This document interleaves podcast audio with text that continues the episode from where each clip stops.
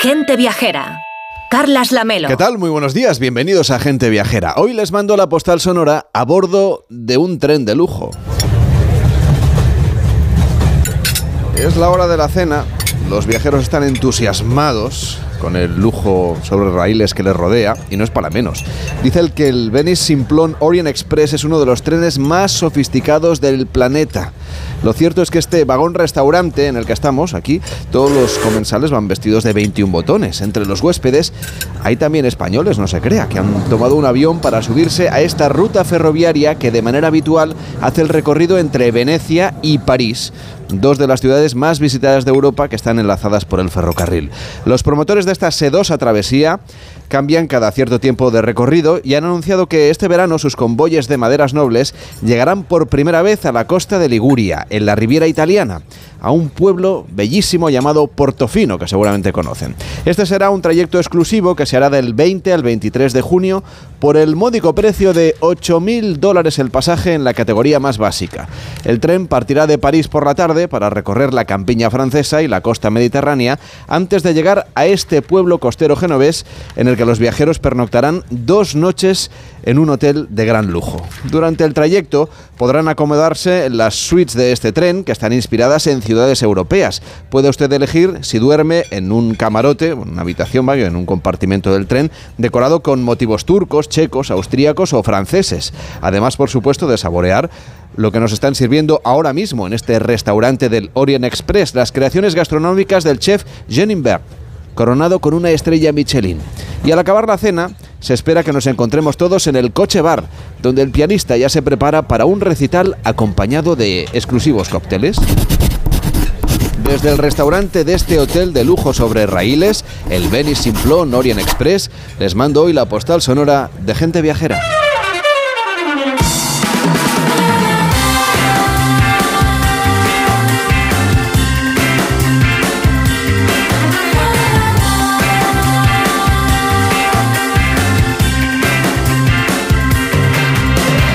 Gente Viajera, el programa de viajes de Onda Cero con Carlas Lamelo. A las 12 y 12 minutos, a las 11 y 12 minutos en Canarias, con Víctor Herranz. ¿Qué tal, Víctor? ¿Cómo estás? Buenos días. Muy buenos días, Carles. Esto no es tan lujoso, pero tiene también madera. Mira, fíjate qué Sí, madera hombre. más noble tiene este estudio de Onda Cero. Oye, no se puede viajar solo en trenes de lujo. Hay algunos ahora que puedes viajar con el, el Nightjet, que puedes hacer Barcelona, Zúrich, Ámsterdam, Roma. No tiene tanto glamour, No. Víctor. Te das una botella de agua con suerte. y venga. suerte nada más. Bueno, ya saben ustedes que viajen donde viajen, en un tren de super lujo o en uno más modesto, tienen que hacerlo preparando con tiempo su viaje para aprovechar ofertas y demás. Es una recomendación que siempre les hacemos aquí en Gente Viajera. Así que les contamos las novedades o les planteamos planes, aunque a lo mejor falte cierto tiempo. Si les sobran unos euros después de los 8.000 que se va a gastar en el, en el tren este de, lujo, pues se puede ir usted a Futuroscope, que ya está en Francia, ya le queda a usted de paso, porque han presentado novedades esta semana. En julio van a estrenar Aquascope, un parque acuático con una pequeña parte al aire libre y la mayoría de los espacios lúdicos a cubierto, Víctor. Así es, y es que el parque pues, se ha transformado completamente en los últimos años, incluyendo la zona hotelera tematizada con el Station Cosmos, que es un hotel así que simula una estación espacial, o el Eco Lounge, que es otra propuesta de alojamiento más ecológica en contacto con la naturaleza y además el parque este nuevo acuático con tres espacios distintos, ¿no? Que tiene el espacio sensaciones, que encontraremos ocho toboganes, una piscina de olas, una red suspendida, un bar que completan una zona llena de emociones, que bueno, siempre es importante tener un bar el espacio inversión, que es un cine acuático con una experiencia de visión submarina, espectáculo de videomapping, también mm, zona para los más pequeños con un aqua, aquafan tematizado alrededor de la mascota, el pulpo cracky, con más toboganes, zonas adaptadas para niños de tres años, vamos, de todo. Bueno, este parque que acaba de estrenar su temporada esta misma semana, además del Aquascope que, que llegará dentro de unos meses, han presentado también otras novedades, me parece, ¿no? Cierto, tienen un espectáculo desarrollado en colaboración con Cirque Elois que se llama Eclipse y combina una puesta en escena de mapping con efectos de iluminación, eh, fusionan lo real con lo virtual en un espacio robótico. También eh, proyectarán la película Antártida en su cine IMAX 3D láser 4K, que ya ni te enteras un poco cómo hacen estas pantallas. Bueno, esto es muy, muy tecnológico, ¿eh? Muy tecnológico. Oye, para los más pequeños, para los niños, ¿qué propuestas tenemos? Pues mira, la ciudad de los niños se enriquece a partir de abril con dos nuevas atracciones para compartir en familia: el río de leñadores, un circuito acuático accesible, y el Hydro Dynamo, que es un columpio gigante de 12 metros de altura. Enrique Domínguez Uceta, ¿cómo estás? Buenos días. Muy buenos días, Carles. No te vamos a tirar por un tren de estos de. perdón, por un tobogán de, un parque acuático, aunque eso siempre es divertido. Pero sí que te voy a hacer una, pregunta así de, de, tus viajes, porque seguro que alguna vez te ha pasado que a ciertas horas pues te apetece algo cuando estás en la habitación del hotel y quieres pedir el servicio de habitaciones, ¿no? Pues sí, por supuesto. Siempre es un placer cuando, sobre todo cuando el hotel te lo ofrece y sobre todo cuando no tienes otra opción. Bueno, pues no solamente te lo ofrece, sino que ahora se lo vas a pedir a un altavoz inteligente, porque ahora que nos estamos preparando para el impacto de la inteligencia artificial, les vamos a contar, Enrique, a los oyentes que los asistentes virtuales, nos lo explica ahora Víctor, llegan también a los hoteles. Bueno, ya es conocida la, aplicación y la plataforma Alexa de la multinacional Amazon, pero es que además ahora va a cubrir las necesidades de los huéspedes y de la cadena NH que ha empezado a equipar sus habitaciones con este servicio. La verdad es que tiene muy buena pinta. Inteligencia artificial adaptada a las necesidades de los clientes que ha empezado en el Gran Hotel Calderón de Barcelona. Es el primero en España en integrar Alexa en la experiencia hotelera y los clientes podrán elegir desde la música a pedir comida, a preguntar cuál es la contraseña del wifi, de todo. Alexa, trae una hamburguesa y una cerveza a la habitación. Has seleccionado una hamburguesa y una cerveza nacional. Alexa, recomiéndame un restaurante de cocina mediterránea. Aquí hay algunos restaurantes cercanos. Alexa, ¿a qué hora abre el gimnasio del hotel? Tenemos un gimnasio en el piso E, abierto de forma ininterrumpida. Alexa, ¿qué tiempo va a hacer hoy? Ahora en Barcelona hay una temperatura a mí, Enrique, lo que me parece mejor es lo de la contraseña wifi, que siempre es un incordio. Volver a bajar, otra vez abajo a preguntarla.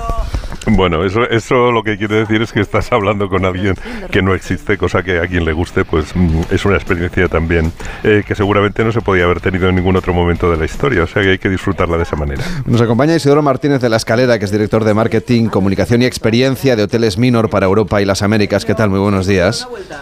¿Qué tal? Buenos días. Ha sido difícil implementar, sobre todo domesticar a Alexa para que, claro, no es lo mismo, no solo es que te conteste, es que tiene que ejecutar el comando, ¿no? Tiene que hacer que esa cerveza que pide el huésped acabe llegando a la habitación. Es correcto y ese es exactamente el, secreto. Alexa es un producto que está en el mercado hace mucho tiempo. Eh, Amazon lo desarrolló hace años eh, para los domicilios particulares y ahora ha llegado a los, hoteles. La, base tecnológica del aparato es muy similar al que tenemos en, nuestros domicilios y realmente el, reto ha sido integrarlo con los sistemas del hotel. Exactamente es como tú lo apuntas. ¿Y esto va a beneficiar de alguna manera también a los trabajadores a la hora, no sé, por ejemplo, de gestionar el tiempo o de mm, resolver las dudas más rápido de los, de los clientes? Pues efectivamente eso es, así y además ha ocurrido de dos formas. Una ha sido un poco de serendipia. La primera, la más obvia, es todo lo que, lo que te atienda el, asistente virtual, pues es menos tiempo que necesita dedicar una persona en recepción pues a resolver un problema o a dar una pista sobre una determinada línea de autobús que, coger para llegar a un determinado sitio. Esto es muy obvio. Pero lo que, lo que descubrieron los responsables de Amazon en algunas de las instalaciones que han hecho en otros países del mundo es que los eh, propios usuarios de los propios eh, trabajadores del hotel utilizaban eh, Alexa para dar pistas de su propio trabajo. Alexa, he terminado la habitación 108 y eso quedaba perfectamente registrado y era una forma más eficiente de utilizar el tiempo de estas personas que se dedican a, cuidar los hoteles. Imagino que estos comandos, estas órdenes que se le dan al altavoz, llegan, imagino, a una persona, ¿no? Que acaba ejecutando parte de no necesariamente. Nosotros, nosotros en, NH Collection hace muchos años que desarrollamos toda la tecnología necesaria para que todos los servicios del hotel estuviesen en, un, en, un, en una aplicación de teléfono móvil. Eso ya pasaba y lo manejabas como un teléfono móvil. Lo que ha ocurrido, tú pedías un room service y eso automáticamente saltaba a nuestros sistemas y, se encargaba directamente en cocina. O pedías un que te tuviera más champú o una toalla y eso saltaba automáticamente a un sistema para que la persona que te lo hubiera que traer te lo acercase.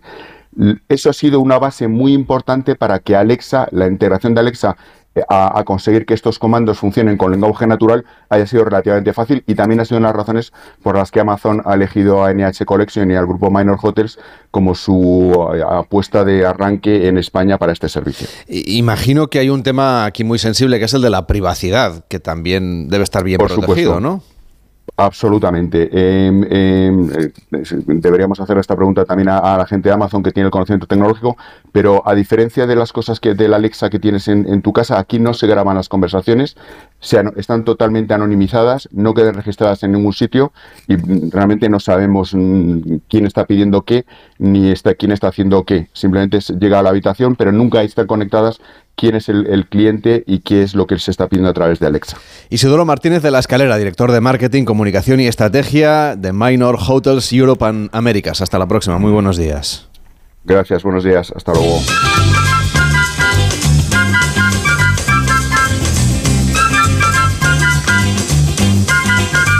Pues Enrique, ya sabes, cuando vayas a uno de estos hoteles, le puedes pedir lo que quieras al altavoz, pero vendrá una persona de momento a traértelo.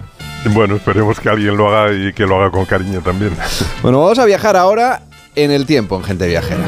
Las zonas de colonización de Toledo y Extremadura constituyen expresivas muestras de la labor realizada por el Estado español para la modernización de sus pueblos y cultivos. El ministro de Agricultura, don Cirilo Cánovas, realiza una visita a estas comarcas. En Las Vegas de Puebla Nueva, el Instituto de Colonización ha conseguido aumentar siete veces la producción agrícola. En Talavera la Nueva, como en los restantes lugares del recorrido, para el alojamiento de los colonos se han construido bellísimos pueblos dotados con todos los servicios, donde no faltan ni escuelas ni iglesias. Alberche del Caudillo es otra de las felices creaciones del plan colonizador. Bueno, me parece que esta semana Enrique Domínguez Uceta ha disfrutado especialmente porque ha estado en la inauguración de una exposición dedicada a los pueblos de España, pero no a los pueblos que nos, normalmente pensaríamos, sino unos muy especiales, de los que a menudo pues, no reparamos demasiado cuando viajamos. Eh, yo he disfrutado mucho, Enrique, viendo estos pedazos del nodo, pero, pero creo que algunos oyentes quizá no saben qué son los pueblos de colonización.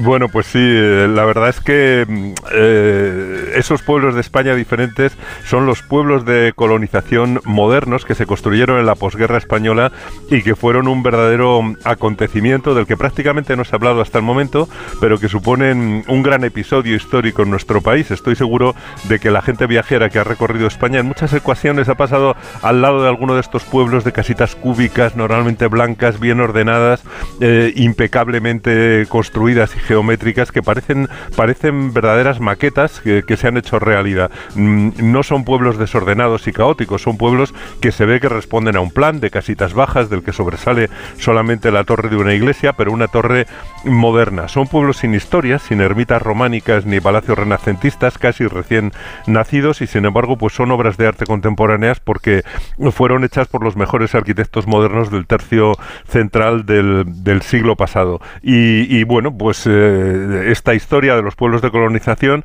ha sido recogida en una exposición que se llama así Pueblos de colonización, miradas a un paisaje inventado, mm, eh, que está abierta ya desde el 14 de febrero en el Museo de las Colecciones ICO de Madrid y que va a estar hasta, hasta el mes de mayo. Y yo estoy seguro de que muchos de nuestros oyentes pues eh, han visto esos pueblos junto a la carretera yendo a Cuenca, por ejemplo, se pasa junto a Paredes de Melo, eh, la AP7, la autopista del Mediterráneo en Alicante pasa junto al Realengo, que es precioso, tiene una bonita iglesia diseñada por Fernández del Amo, modernísima, sobre todo si pensamos mm, eh, que esos pueblos que hoy nos parecen modernos, pues se hicieron en los años 40, 50, 60 y, bueno, prácticamente se dejaron de hacer en los 70, pero durante 30 años pues fueron una labor continuada que efectivamente se hizo durante el tiempo del franquismo. Efectivamente, en, plena dictadura se iban construyendo estos pueblos en, parajes donde en principio no, no, había nada. Sabemos que se hizo todo con una arquitectura historicista, ¿no? Algo así como neoimperial, con el Escorial como modelo.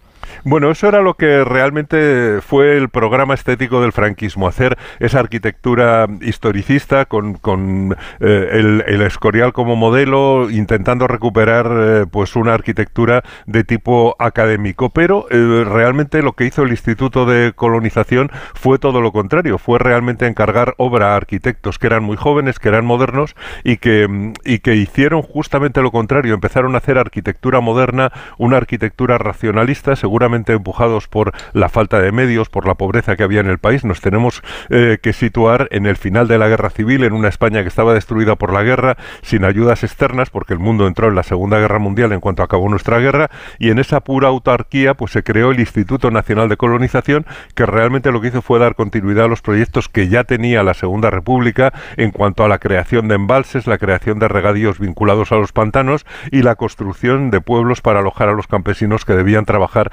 en esos nuevos campos de regadío. Y se lo tomaron muy en serio porque los datos son alucinantes. El instituto se creó en 1939. Yo creo que mm, a partir de 1943 ya empezaron a construir los pueblos y lo estuvieron haciendo hasta 1971. Y en ese tiempo pues levantaron 300 pueblos de arquitectura moderna, clara, ordenada, sencilla, racional y en ellos se alojaron nada menos que 60.000 familias. Una cantidad impresionante de gente que transformaron el medio rural, eh, se fijaron en él y yo creo que protagonizaron el mayor proyecto de transformación rural de toda nuestra historia. En el fondo, Enrique, es un tema de actualidad, porque ahora estamos de nuevo con problemas con los agricultores, con la despoblación del medio rural, es decir, que ir a ver esta exposición nos habla de temas que están muy presentes hoy en día. Sí, nos habla de cómo debemos mirar eh, siempre pensando en el futuro pues, eh, pues al campo y al uso del agua. También por eso es interesante la exposición. En el fondo está latente ese tema del agua. Los pantanos mm, nuevos recogieron y administraron el agua, la repartieron en regadíos muy productivos, se crearon los pueblos que ofrecían condiciones dignas de vida, porque cada pueblo tenía su ayuntamiento, su escuela y sus talleres, y la prueba es que la mayoría de esos pueblos siguen vivos y siguen habitados. Fueron posibles con una iniciativa ambiciosa, con la visión de conjunto que ya había tenido la Segunda República, que era necesaria y que, y que bueno, los años eh, de después de la guerra, pues transformó el país con la ayuda de ingenieros y de arquitectos. Y ahora que tenemos más medios, que entonces parece ser que no resulta muy fácil afrontar esos grandes retos que tenemos por el calentamiento global. Lo que sí parece, Enrique, es que los pueblos de colonización fueron un esfuerzo enorme para, para un país que, claro, en aquel momento estaba destruido por la guerra. No sé cómo, cómo lograron hacerlo. Bueno, pues es otra cosa interesante de la exposición, porque yo creo que ya mm, los arquitectos sabíamos un poco del tema, naturalmente no había pasado desapercibido, aunque no sea de conocimiento general, pero también para la exposición han investigado los archivos y muestran los documentos de la manera en que el Estado pidió financiación a la sociedad pagando intereses por el dinero que se invertía en todo esto. El Banco de España emitió obligaciones reconocidas como deuda pública, daban una rentabilidad, pues yo creo que hasta cerca del 4%, y se ven incluso informes del Banco Mundial de 1962. Por eso la Expo es de verdad interesante también en este aspecto poco conocido. Y decías, Enrique, que trabajaron en esos pueblos arquitectos jóvenes que luego serían los grandes nombres de la modernidad en España. Bueno, la mayoría eran muy jóvenes y en estos pueblos tuvieron también una buena escuela para ir conociendo materiales y técnicas y aplicarlas con modestia y con eficiencia, pero basta con que te dé varios nombres. Uno es el de Alejandro de la Sota, por ejemplo, que firmó el pueblo de Esquivel con planta en forma de abanico en Sevilla, está cerca de la A4. José Antonio Corrales, de, que luego formaría estudio Corrales, eh, el, estudio Corrales y Molezún, hizo el pueblo de Llanos del Sotillo en Jaén, también al lado de la A4, cerca de Andújar.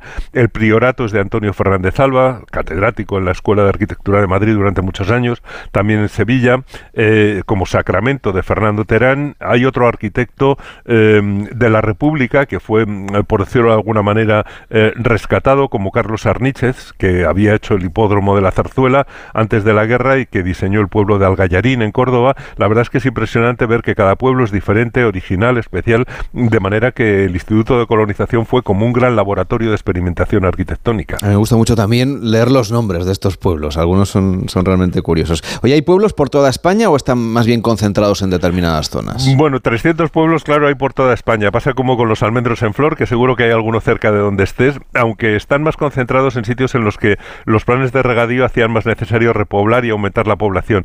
Eh, eh, sobre todo están vinculados a las cuencas del Duero, del Tajo, eh, con gran número junto al cauce del Guadalquivir y muchos también cerca de las orillas del Guadiana en relación con el plan Badajoz de, de regadíos. Pero si la arquitectura está bien, es muy impresionante en la exposición la sección dedicada a los artistas que intervinieron en los pueblos, sobre todo en las iglesias, porque allí encontramos trabajos de nombres tan importantes como Manolo Millares, eh, Pablo Serrano o José Luis Sánchez, aunque lo más notable seguramente es también la cantidad de mujeres artistas que intervinieron con nombres como Juana Francés, Deli Tejero, Menchugal o Isabel Villar, todas estupendas artistas plásticas.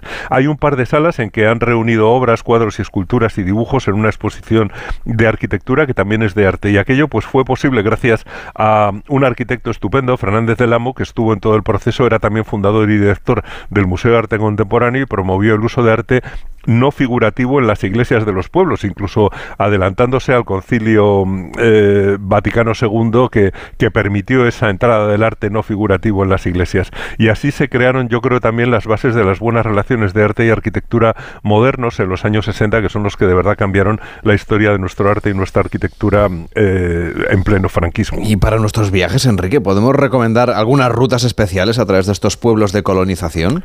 Bueno, cada comunidad le ha ido dando una importancia diferente a este tema, pero por ejemplo Extremadura tiene organizadas unas rutas estupendas que se llaman rutas de luz, están en internet, recorren los 63 pueblos de colonización de la comunidad que tienen como joya seguramente Vegaviana de Fernández del Amo en Cáceres, que es una belleza y que merece una visita. En Andalucía también hay algunas rutas, eh, en Roquetas de Mar, en, Córdoba también, y hay bastante información para buscar los de, los de tu comunidad. Y en la exposición del Museo de las Colecciones ICO de Madrid, que estará hasta el 12 de mayo. Hay fotos antiguas, preciosas y también modernas para que se vea la realidad de todos esos pueblos. Y hay memoria de un reportaje histórico de la revista Life dedicado a la miseria de los, de los pueblos españoles en los años 50 con unas fotos dramáticas que el régimen contestó con un reportaje de uno de estos pueblos de colonización, el de Bernuy, en Toledo. Y eso pues pone en valor la realidad de la España de posguerra que era durísima y también el valor de la utopía que supusieron esos pueblos de, de colonización. O sea que como ves, Carles, es muy interesante la exposición merece una visita y también los pueblos concentrados a lo largo del Duero, del Tajo, del Guadiana, del Guadalquivir y de esa zona intermedia entre los Pirineos y el río Ebro, donde también eh, se hicieron muchas intervenciones. Aunque luego, bueno, pues hay otras, eh, otros pueblos eh, puntualmente vinculados a trasvases y a la gestión del agua, que es algo que vuelve a ser urgente afrontar ahora y en la que yo creo que esta exposición mm, es muy interesante porque no es una exposición ni de exaltación de de lo que se hizo durante el franquismo ni de lo contrario, sino de la necesidad de tratar el territorio de manera conjunta y de invertir de la mejor manera posible para que nuestro campo no se vacíe.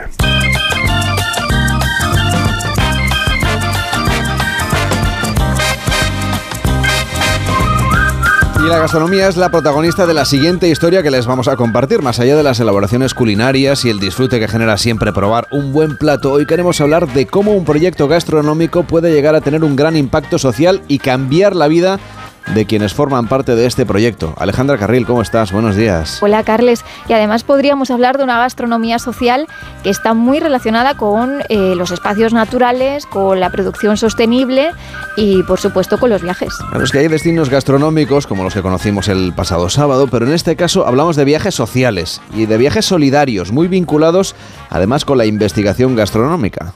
Sí, con el consumo responsable y con la puesta en valor de los productores locales también. Y es que hoy hablamos con un profesional de la cocina al que se le conoce como el chef de la montaña. Y solo por el nombre creo que nos podemos hacer una idea de lo importante que es la naturaleza en su vida y en su cocina. Una profesión gracias a la cual recorre el mundo promoviendo la gastronomía social como herramienta para acercarse a todo tipo de realidades. Desde crear festivales gastronómicos al otro lado del charco a dar de comer a cientos de personas sin recursos. Su filosofía Sofía de Trabajo nos invitan hoy a conocer el mundo de la cocina, de la gastronomía, desde otro punto de vista. Está con nosotros Yelel Cañas, el chef de la montaña. ¿Cómo estás? Buenos días. Buenos días, ¿qué tal? Creo que es justamente en las montañas donde te pillamos, en las montañas de Granada. En este momento estás por ahí, a punto de, de, volver de un viaje gastronómico y solidario que te ha llevado a recorrer varios lugares, por ejemplo Marruecos. ¿Cómo ha sido la aventura? ¿Cómo ha sido este viaje? Correcto, pues bueno, la aventura ha sido ha sido fantástica, o sea, sería el adjetivo más más completo, yo creo, fantástica y completa. Eh, los viajes nos van dando nos van dando cosas a medida que vamos viajando, ¿no? Nosotros también, pues obviamente vamos buscando eh, entrelazarnos con diferentes tipos de situaciones y de personas, pero el viaje en sí mismo, cuando cuando te dejas llevar y te introduces en, los lugares donde estás eh, te da, te da las respuestas a lo que vas buscando casi siempre. Y vais a grabar, o estáis grabando un documental sobre este viaje que se va a llamar El cocinero silvestre. ¿Sabes cuándo lo vamos a poder ver y dónde? Pues no, todavía eso no, no, lo, no lo puedo desvelar ni, ni lo sabemos todavía, pero sí, Pachi, Pachi Uriz, que es el director, pues bueno, vino, se acercó durante unos días del viaje a Marruecos para grabar pues una de las situaciones más bonitas, difíciles y de todo a la vez que, que vivimos, ¿no? Él estuvo con nosotros ahí toda la semana y, y será parte del documental. El documental es sobre mi trabajo y sobre la comarca Gudar-Jabalambre, sobre todo, ¿no? que es el lugar donde vivimos y donde desempeño pues la mayoría de, de, mi trabajo. Has viajado por países como Panamá, India, Nueva Zelanda, siempre en la búsqueda de la cocina y de los vínculos sociales. En toda esta investigación gastronómica que has hecho, ¿qué es lo que has descubierto por ahí? Pues de todo, se descubren desde técnicas, descubrimos platos, ingredientes, recetas, maneras de, de utilizarlos, la investigación gastronómica es, es muy amplia, ¿no? Y sobre todo, pues vamos buscando las cosas más, más auténticas, más ancestrales, ¿no? Intentando, intentando separarnos un poco de las rutas turísticas establecidas, ¿no? Que te venden, pues, lo que, pues como si fuéramos a España y solo conociéramos la paella, ¿no? Pues a veces es un poquito lo más, lo más complicado, ¿no? Es salirse de esas, de esas autopistas turísticas que nos, que nos ponen delante y entonces, pues eso, intentamos buscar, ya te digo, pues desde personas que nos cuenten una receta hasta ingredientes, plantas silvestres, sobre todo también en muchas ocasiones, ¿no? Nos gusta mucho recolectar todo lo silvestre, desde plantas hasta mariscos, hemos recolectado percebes, nos hemos hinchado de percebes en algunos casos, mejillones, erizos, conchas, pues eso, depende de en qué situación estamos, como si estamos en la montaña o en el mar o pues intentamos ser un poco camaleones en ese aspecto, adaptarnos y ser lo más autosuficientes que podemos mm, por, por varios motivos. El primero yo diría que es un poco por, por aprendizaje nuestro, ¿no? Porque cuando viajas y compartes con todas estas personas que tienen culturas diferentes, pues te van soltando pequeñas píldoras, ¿no? Y esas pequeñas píldoras después se convierten en, en lo que con lo que cargamos nuestra mochila, ¿no? En los aprendizajes más grandes. Bueno, ¿y cuál, cuál sería un plato que nos pudieras ofrecer que hayas encontrado por el camino y que a lo mejor lo podemos hacer con algo que tenemos a mano? Pues que, que podéis hacer con algo que tenéis a mano. Bueno, que, Sí. que los ingredientes estén aquí, que, que se puedan comprar en España, imagino, ¿no, Enrique? Claro. Eh, porque yo creo que además la cocina, sobre todo de nuestros abuelos, es que prácticamente todo lo hacían con lo que crecía a su alrededor y cuando llegaba tiempo frío, pues lo conservaban. Y yo creo que toda esa colección de técnicas es una pena que se vayan perdiendo. Efectivamente, eso es para, para nosotros un poquito lo que más lo que más nos sorprende, ¿no? Pues las cosas que, que hacían nuestros abuelos y que ahora pues estamos intentando recuperar y que se recuperan, que a veces pensamos que hemos descubierto la rueda, pero que son cosas que se llevan haciendo durante milenios casi, ¿no? No sé, pues yo algo así muy simple, las lapas. Las lapas es un producto que está en muchas playas, que está en desuso, que muy poca gente las usa y es un marisco buenísimo, tanto a nivel gastro, o sea, a nivel de sabor como a nivel de, de, de, de proteínas, de lo que ofrece, o sea, la lapa y se puede hacer en salsa, se puede hacer a la brasa, se puede hacer de mil maneras, no sé, la lapa. Y así también aprovechamos un, un pequeño recurso que tenemos en casi todos los sitios y no se usa. Una muy buena receta. Yelel Cañas, chef de la montaña, gracias por acompañarnos, que vaya bien, buenos días. Venga, muchas gracias. Enrique Domínguez Uceta, te saludo la próxima semana que estaremos en directo en La FIO, en Monfragüe, en Extremadura. Un fuerte abrazo, feliz semana. Pues un sitio inmejorable para encontrarse. Feliz semana a todos. Hacemos una pausa en Gente Viajera y a la vuelta vamos a irnos a Colombia, pero desde una estación de tren, bueno, de metro, en Madrid. En Onda Cero, gente viajera. Carlas Lamelo. Su alarma de Securitas Direct ha sido desconectada. Anda, si te has puesto alarma. ¿Qué tal? La verdad que muy contenta. Como me paso casi todo el día fuera de casa trabajando, así me quedo mucho más tranquila. Si llego a saber antes lo que cuesta, me lo hubiera puesto antes. Protege tu hogar frente a robos y ocupaciones con la alarma de Securitas Direct.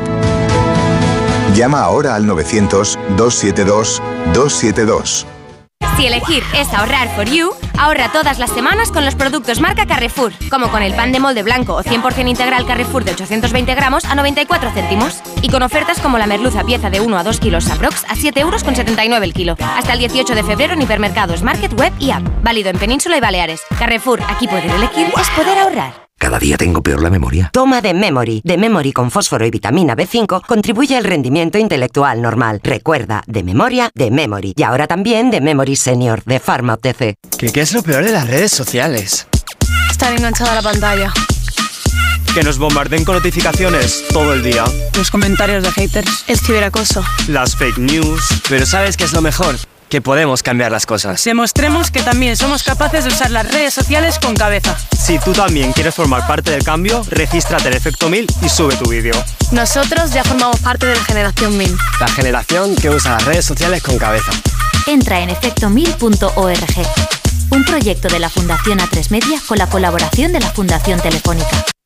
Bienvenidos a otra dimensión de cruceros con Royal Caribbean y Viajes El Corte Inglés. Aprovecha la salida desde Barcelona del barco más grande de Europa, Oasis of the Seas. Reserva con hasta 300 euros de descuento, niños gratis y los mejores espectáculos incluidos. Consulta las condiciones de tu crucero Royal Caribbean en Viajes El Corte Inglés. Es hora de que esta empresa funcione como lo que es, una empresa familiar. Yo no me he partido el lomo por esta empresa para que ahora venga mi hermano a vivir del cuento. Pero es tu hermano Jesús. Ha habido un derrumbe en la fábrica. Pues tu padre está herido. Si algo le pasa a padre, sería lo que siempre has querido ser, ¿no? Sueños de libertad. Gran estreno. El domingo 25 de febrero a las 10 de la noche en Antena 3. La tele abierta. ¿Se acabó el fin de semana? Tranquilo, toma Ansiomet. Ansiomet con triptófano y asuaganda te ayuda en situaciones de estrés. Y ahora también Ansiomet Autoestima, de Pharma OTC. Cada día los currículums de miles de mujeres de colectivos vulnerables son descartados. Por eso en Fundación Quiero Trabajo hemos creado una iniciativa que busca empoderarlas y que descubran su verdadero potencial con la colaboración de los mejores creativos publicitarios. Descubre la otra cara en quierotrabajo.org. Hola, sigo en el trabajo. Oye, pásate tú por el corte inglés y haz la compra en el súper. Ahora tienen la segunda unidad a mitad de precio en miles de productos, como el pack de 4 de Activia Frutas para el desayuno, o una terrina de fresas de, de 500 gramos, que están buenísimas.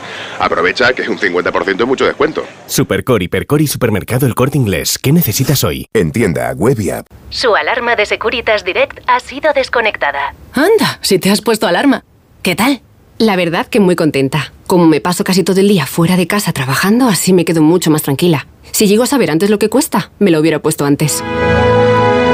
Protege tu hogar frente a robos y ocupaciones con la alarma de Securitas Direct. Llama ahora al 900-272-272. ¡Cumbia! En Onda Cero, gente viajera. Carlas Lamelo. Mujeres con sus polleras cautivan a los hombres. ¡Cumbia! Vamos a viajar ahora a Colombia y lo vamos a hacer desde la estación de Colombia, en Madrid, porque en la última edición de Fitur podemos quedar en esta parada de metro para hablar con Gilberto Gallego, vicepresidente de Turismo de ProColombia, que nos explicaba por qué han elegido la palabra belleza para promocionar el destino Colombia. Le estamos dando alcance al contenido que tiene eh, un país como Colombia.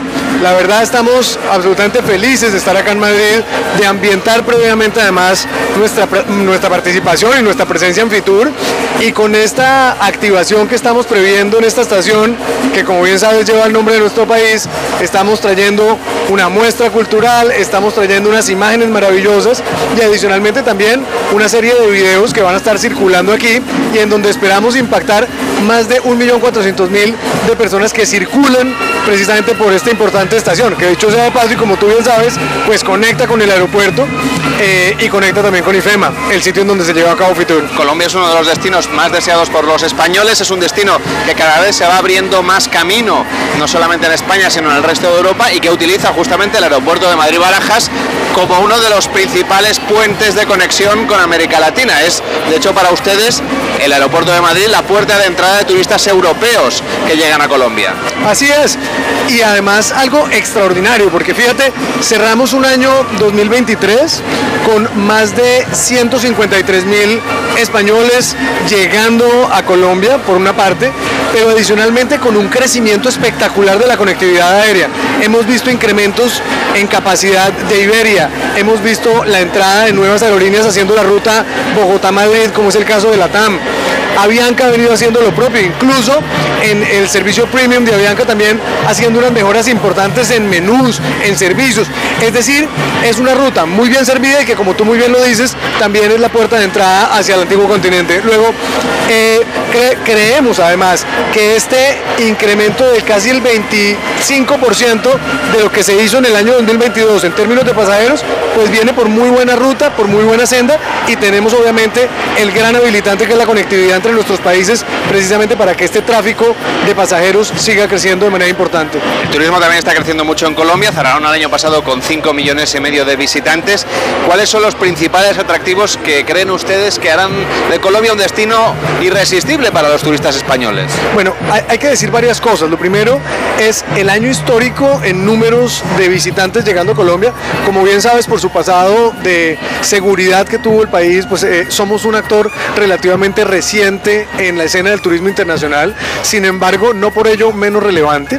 Y hemos logrado también un proceso, sobre todo durante el momento de la pandemia, de diversificar, de abrir nuestros destinos mucho más allá de los tradicionales, que siguen siendo tremendamente importantes, como Bogotá, Cartagena, Medellín, pero que han permitido también ser como esos destinos ancla que al llegar directamente en conectividad aérea directa, pues nos permiten también llevar a otros, a otros destinos emergentes en donde nuestra oferta está situada particularmente en naturaleza, en cultura y eh, pues con ello, digamos, cuando tú llegas, por ejemplo, a Cartagena de Indias, tienes la ciudad murallada, llena de cultura, llena de gastronomía, pero justo enfrente tienes el Parque de Islas Nacional Natural de Islas del Rosario, donde hay una oferta de naturaleza, de deportes náuticos, que conecta además en hora y media en coche con la ciudad de Barranquilla, una ciudad cosmopolita, llena de migración sirio-libanesa, holandesa, italiana, una, una ciudad realmente sorprendente en términos comerciales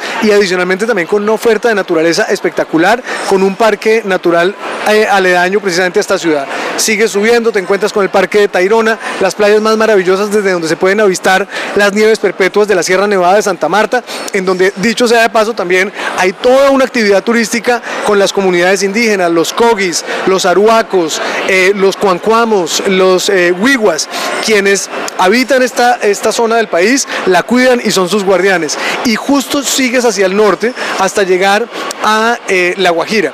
Esta es solo una de las seis grandes regiones turísticas. Este es el Gran Caribe colombiano, que además lo hemos denominado como mucho más que Caribe, porque no es ese Caribe tradicional de los todo incluidos, sino por el contrario, es un Caribe lleno de un lujo espectacular en términos de naturaleza, de cultura y con una oferta evidentemente gastronómica, pero también hotelera muy importante. Esa es una, pero está el Pacífico colombiano, los Andes occidentales colombianos, los Andes orientales colombianos, el macizo colombiano, muy interesante por todo el tema arqueológico y ese gran corazón verde, ese mensaje de sostenibilidad. Colombia es el segundo país más biodiverso del mundo y la Amazonía, la Amazonía orinoquía es sinónimo precisamente de esta diversidad y evidentemente de ese deber de cuidado que hoy en Colombia llevan inmersas las experiencias turísticas. ¿Y cómo es una visita a la Amazonía colombiana? Ah, es, es, es sencillamente maravilloso. Mira, hay uno de los sitios para mí eh, más mágicos que hay en todo Sudamérica y es San José, pues Guaviare, el departamento del Guaviare. Allí en la Amazonía, justo en el límite con la Orinoquía, vas a encontrar en un radio de tan solo 20 kilómetros pictografías hechas por las comunidades indígenas de más de 14.000 años de antigüedad. Vas a poderte bañar en estado natural con los delfines rosados, con las toninas. Vas a poder hacer hiking y trekking en el escudo guayanés, una de las eh, formaciones geológicas más antiguas del globo. Eh, adicionalmente tienes la posibilidad de, no sé si has oído del río de los siete colores en Colombia. Ese punto del país tiene cuatro lugares en donde se puede avistar este tipo de alga que le da esa tonalidad al río, que son estos siete colores. El, como le dicen en Norteamérica, el Rainbow River, el, el río eh, del arco iris. Además de, todos estos aspectos de naturaleza, de patrimonio que usted nos comenta, la música colombiana es especialmente popular en Europa, yo creo que en España de manera muy singular. ¿Qué experiencias vinculadas con el mundo de la música? Es una manera fantástica de conocer un país, podemos vivir si viajamos a Colombia. Mira, literalmente Colombia es el país de los mil ritmos, o sea, no es un eslogan, es literal lo, que literal lo que te estoy diciendo.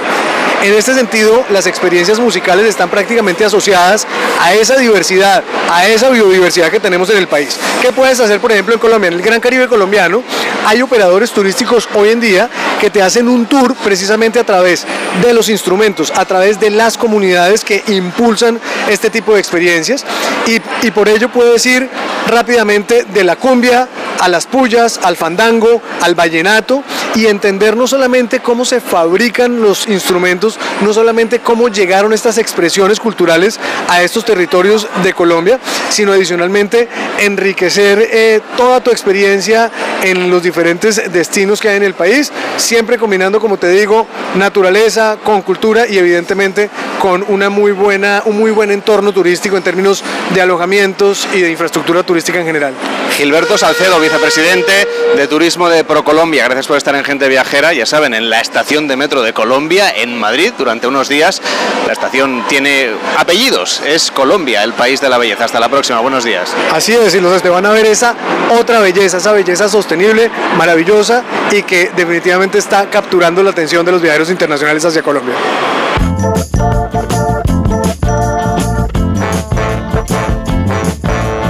Gente Viajera, el programa de viajes de Onda Cero con Carlas Lamelo.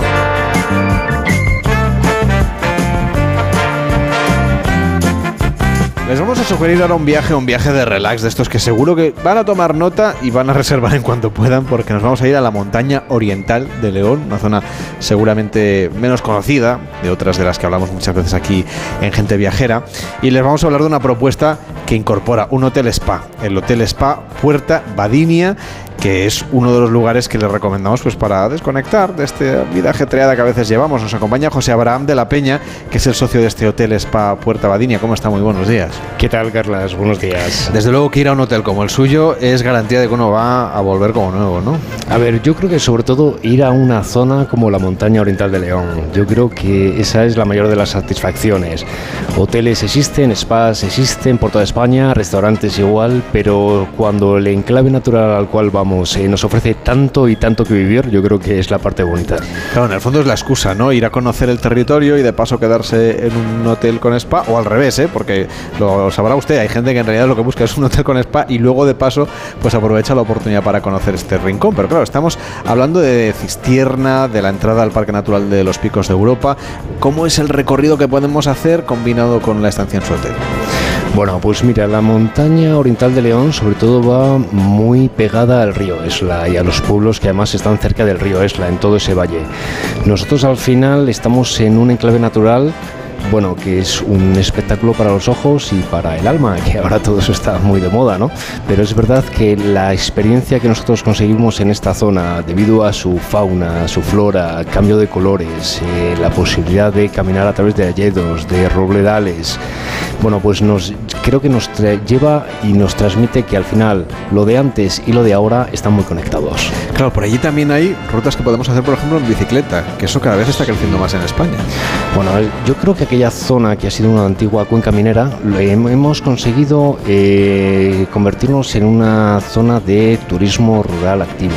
Es decir, dentro de todo lo que podemos hacer, eh, además de que lo podemos hacer para todos los niveles, es decir, nosotros tenemos la capacidad en un momento determinado de que aquel que no haya ido nunca a la montaña pueda ir porque hay empresas que le van a ayudar a meterse en el medio y le van a ayudar a que pueda vivir la experiencia como si hubiera estado siempre. Eh, actividades, pues mira, el tema del mountain bike es una de las cosas debido a la cantidad de senderos que hay que está muy de moda. El senderismo, que además está muy bien señalizado. Nosotros somos el cruce de caminos del Camino de Santiago, del Camino Olvidado y del Camino Badiniense. Es decir, que eh, nosotros eh, tendríamos la capacidad en un momento determinado de proponer a cualquiera que quisiera, que quisiera ir por allí que si no quiere hacer el Camino de Santiago entero, podría hacer una etapa por caminos que son absolutamente preciosos, que se va a encontrar ermitas abandonadas, va a hacerlo a través de alledos y todo eso eh, de una manera fácil, eh, controlada y si en un momento determinado necesita un guía, también lo va a tener. Y con cuevas también, es decir, que hay, hay, espacios naturales un poco singulares, ¿no? Fuera de lo que es habitual encontrar en otras partes de España. Totalmente. En Cistierna, que es donde está el hotel, tenemos la cueva de Valdelajo, que es una cueva pequeñita, que es una cueva que te enseñan de una manera además eh, muy cariñosa a la gente que está allí, pero bueno, creo que es más que conocida las cuevas de Valporquero o las cuevas de Yamazares, que son un auténtico espectáculo para los ojos. Desde luego hay una vinculación muy importante con, con, el mundo ferroviario, hay turismo ferroviario que se puede hacer en esta zona y luego está pues la parte gastronómica, ¿no? Con esa olla ferroviaria que es tan conocida, esos guisos contundentes de montaña. Totalmente, el ferrocarril unió León y Bilbao y Cistierna es una de las grandes paradas del ferrocarril. El hecho de que estemos eh, eh, tan unidos al País Vasco, principalmente es por esta vía. Y gastronómicamente, efectivamente, la olla ferroviaria, que es lo que en un momento determinado eh, los maquinistas utilizaban para hacerse la comida en la propia máquina, lo utilizaban a la, lo utilizaban a la perfección como aprovechando el calor de la máquina. Es decir, que sí, sí, la olla ferroviaria sigue siendo uno de los, de los cocidos y junto a los guisos que tenemos en la montaña que estamos muy orgullosos de seguir presentando en el restaurante. Luego está de nuevo su hotel para, para, acabar de redondear esta oferta. Hombre, es un hotel con spa, con tratamientos, al menos pónganos los dientes largos para ir a buscar una opción de desconectar de la ciudad que muchas veces pues es un poco agotador, sinceramente, el día a día urbano. Cuando al final vamos a la montaña, es verdad que lo que necesitamos es un punto neurálgico de donde descansar, donde comer y donde en un momento determinado relajarnos. Eh, al final la montaña es muy estacional, es decir, al final el invierno anochece muy pronto, hay que por actividades y en verano, si no propones esas actividades porque el día es muy largo, el spa te permite o te da la posibilidad de poderte relajar. Es verdad que es un hotel cómodo, que es un hotel además eh, que yo diría que es con encanto, es decir, al final los primeros embajadores de la montaña oriental de León, yo creo que es todos los que nos dedicamos a la hostelería allí, somos de los que nos gusta que la gente cuando nos viene a ver nos conozca y disfrute de todo aquello que nosotros en el día a día somos capaces de, ver. José Abraham de la Peña, socio del Hotel Spa Puerta Badinia. Gracias por acompañarnos, que vaya bien. Gracias a vosotros, muy amables.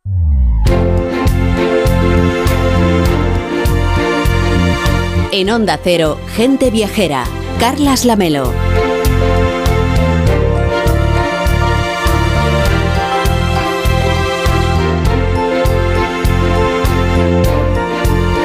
Barcelona sigue siendo un destino clave para los cruceros en el conjunto de España. La autoridad portuaria ha informado esta semana que ya han superado la cifra récord cosechada en 2019. Según los resultados del año pasado, el puerto de Barcelona realizó 3 millones y medio de movimientos cruceristas. Nos lo cuenta desde Onda Cero, en la capital de Cataluña, nuestro compañero Marcos Díaz, buenos días. Buenos días, Carlas. La actividad crucerista creció un 53% respecto al 2022. El presidente del puerto de Barcelona, Lluís Salvador, no atribuye este incremento a la llegada de más embarcaciones, sino que las que atracan en la capital catalana lo hacen con mayor pasaje. Es la cifra más, eh, elevada. Es la cifra más elevada de cruceristas. Es un crecimiento del 13% respecto a la última cifra récord.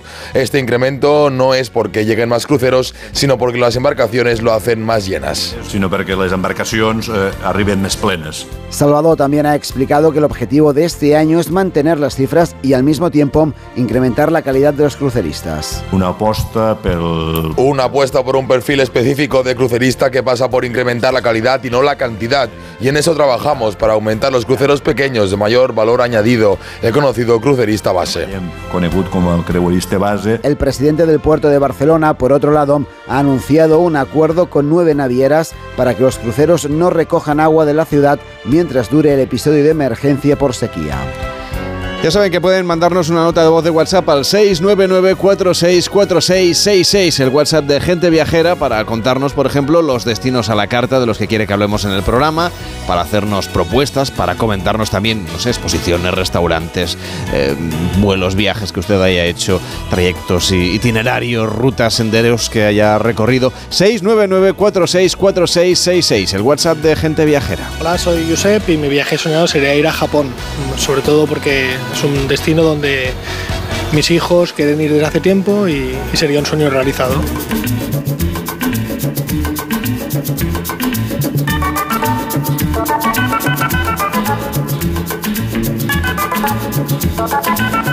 Además de escucharnos en la radio siempre que usted quiera, nos puede escuchar a la carta en onda0.es, barra gente viajera, en la aplicación de Onda Cero y por supuesto en las principales plataformas de audio donde si quiere se puede suscribir o escucharnos también en directo o a la carta en YouTube, en youtube.com barra Onda Cero. Para las notas de voz, 699 464666. Mi nombre es Iker y tengo muchas ganas de viajar a Marrakech, que es mi viaje soñado, ya que la comida me parece que tiene buena pinta y los sitios turísticos pues me parecen muy atractivos para ver.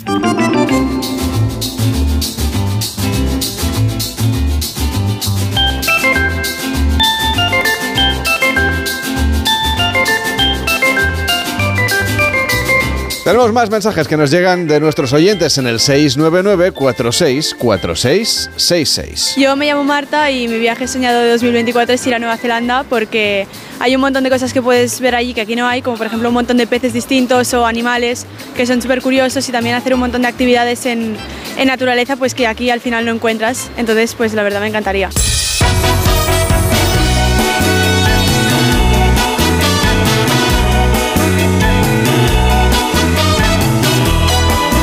También puede mandarnos su nota de voz al 699464666. Enseguida nos ponemos al día de lo que sucede en el mundo, especialmente en Galicia, que vive su jornada electoral con los servicios informativos de Onda Cero y con Juan Diego Guerrero en el boletín de la 1 a las 12 en Canarias y a la vuelta muchas más historias, muchos más viajes aquí en Gente Viajera. Vamos a recorrer algunos de los principales museos de nuestro país. ¿Por qué? Pues porque el año pasado, el año que cerramos hace, hace unas semanas, fue uno de los mejores para los museos españoles. Vamos a conocer su propuesta cultural y las exposiciones que nos están preparando para hacer viajes y escapadas con motivaciones culturales. Y además nos iremos a la India, porque comienza el festival de Taj Mahal y nos vamos a ir a Agra, donde está el Taj Mahal, para que Mariano López nos cuente su historia. Y además seguiremos repasando la actualidad del sector turístico para saber cómo se está recuperando tras la crisis del coronavirus este sector tan importante para la economía de nuestro país. Hoy lo vamos a hacer a través de Atrápalo, que acaba de lanzar un estudio sobre cuáles son las tendencias de viajes para el próximo año. Juan Diego Guerrero nos cuenta lo que sucede en el mundo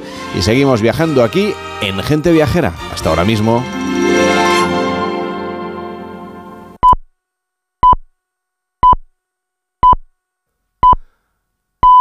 Es la una, es mediodía en Canarias.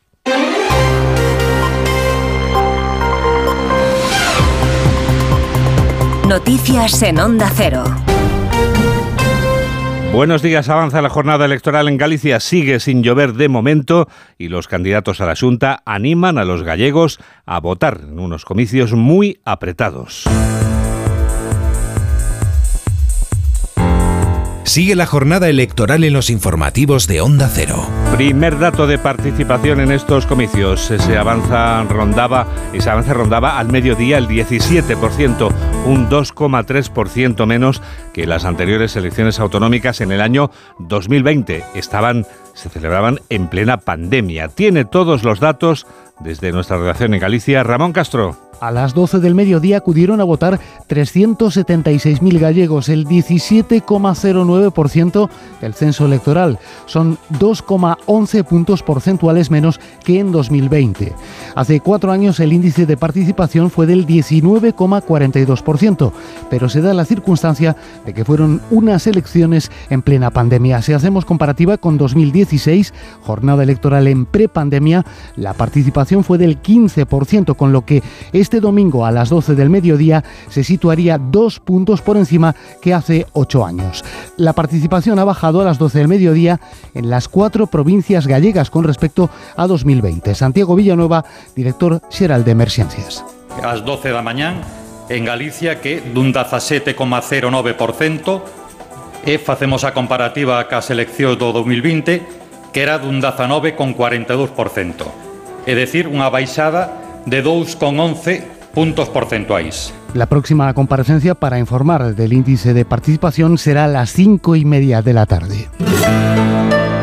Es una mañana electoral en la que siguen votando los candidatos. Lo ha hecho ya la candidata de Sumar, Marta Lois, en el Instituto Antón Fraguas de Santiago de Compostela, ilusionada y confiada ante el resultado. Con ella, una mujer de Onda Cero, Ángeles San Luis. La candidata de Sumar, arropada por su equipo, ha depositado su voto en el Instituto Antonio Fraguas. Ha hecho un llamamiento a la movilización y se ha mostrado confiada. Eu teño a sensación de que hoxe vai a ser un día moi especial, que a xente vai a entender que o día para a esperanza, para a ilusión, para entender que o noso país a partir do 19 de febreiro vai ser un país que avance, que vai a remar a favor e que vai a haber un cambio moi importante no noso país. Tras votar, Marta Lois asiste ahora a un partido de baloncesto de su hija y comerá con todo su equipo, así nos lo ha dicho. Otra candidata que también ha votado ya es Isabel Faraldo de Podemos. Lo ha hecho en A Coruña, en el Centro Social Sagrada Familia. Y nos lo cuenta Alberto Gómez Barrios. Después de vivir una campaña muy tranquila, Isabel Faraldo reconoció hoy que llegado el día de las votaciones se ha levantado un poquito nerviosa. Eso sí, la candidata de Podemos a la presidencia de la Junta tiene claro el resultado que desea para estas elecciones. Nos dicemos que o principal neste momento é revertir as políticas do PP. Si se revirten as políticas do PP expulsando o PP do goberno, nos imos a celebralo. Si estamos dentro, entenderedes que celebraremos máis, porque entendemos que a voz valente e transformadora do, de, de Podemos ten que estar no Parlamento de Galiza. Isabel Faraldo dedicará el día a visitar a los interventores del partido en diferentes colegios electorales para agradecerles su trabajo. Desde Vox, su candidato Álvaro Díaz Mella ha elegido Vigo para votar en el Colegio Casa das Artes con la esperanza de que su partido consiga representación en el Parlamento de esta comunidad, la única en la que todavía no están presentes. Allí en directo en Vigo está Víctor Blanco. Si hace tan solo un par de minutos que ha depositado su voto el candidato a la presidencia de la Junta de Galicia por Vox, Álvaro Díaz de Mella, que ha insistido en la importancia de estas eh, elecciones. Ha querido agradecer a las fuerzas de seguridad del Estado y a los apoderados de Vox pues todo su trabajo durante esta jornada y ha señalado que espera con muchísima ilusión los resultados. Poco más ha dicho en esta Casa de las Artes, donde se ve un buen ritmo de votación en este día soleado aquí en la ciudad de Vigo. 1 y 5, 12 y 5 en Canarias. Sigue la jornada electoral en los informativos de Onda Cero.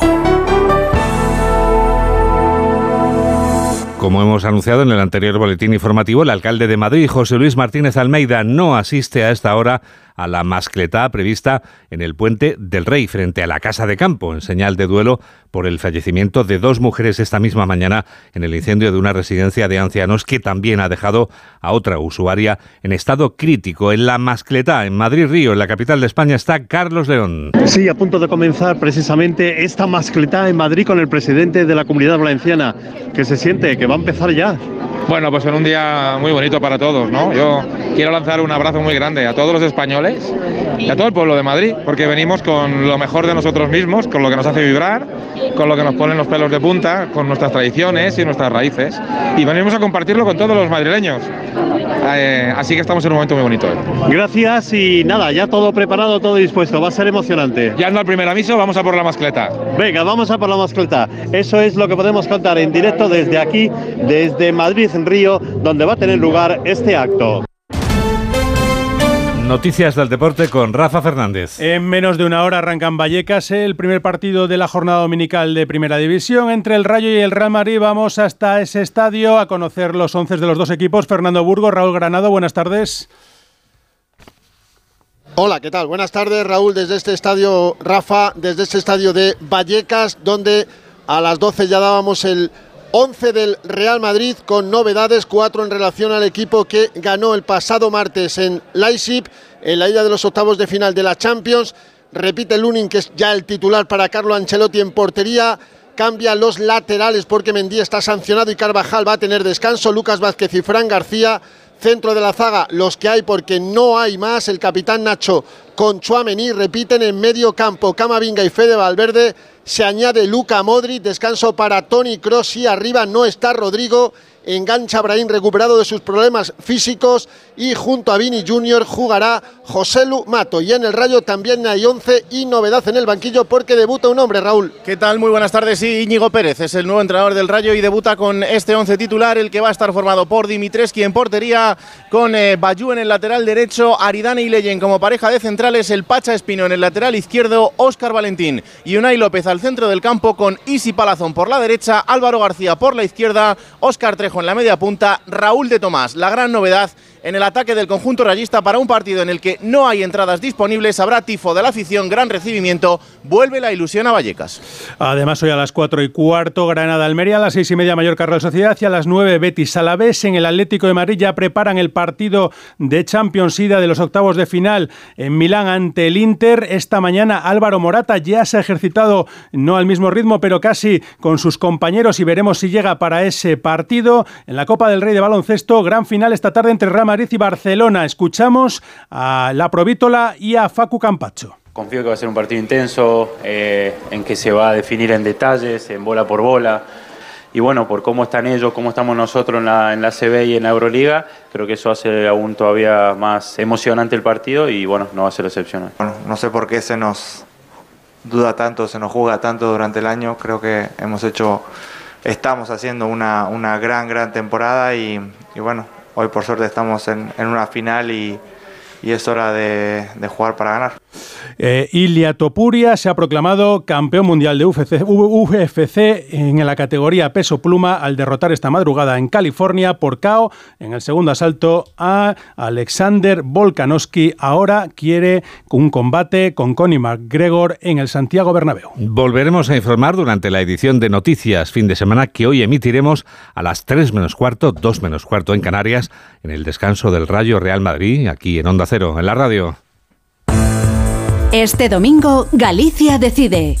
¿Mantendrá el PP la mayoría absoluta o cambiará de manos el gobierno?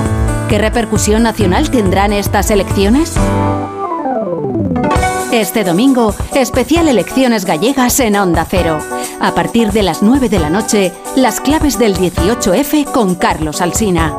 Los posibles escenarios, las reacciones políticas, conexión con todos los puntos de interés y un exhaustivo análisis con un amplio equipo de colaboradores que valorarán la nueva etapa política que se abre. Y durante toda la jornada, en la web y la app de Onda Cero, la información actualizada minuto a minuto y el recuento en tiempo real. Este domingo, a las 9 de la noche, especial Elecciones Gallegas con Carlos Alsina. Te mereces esta radio. Onda Cero, tu radio.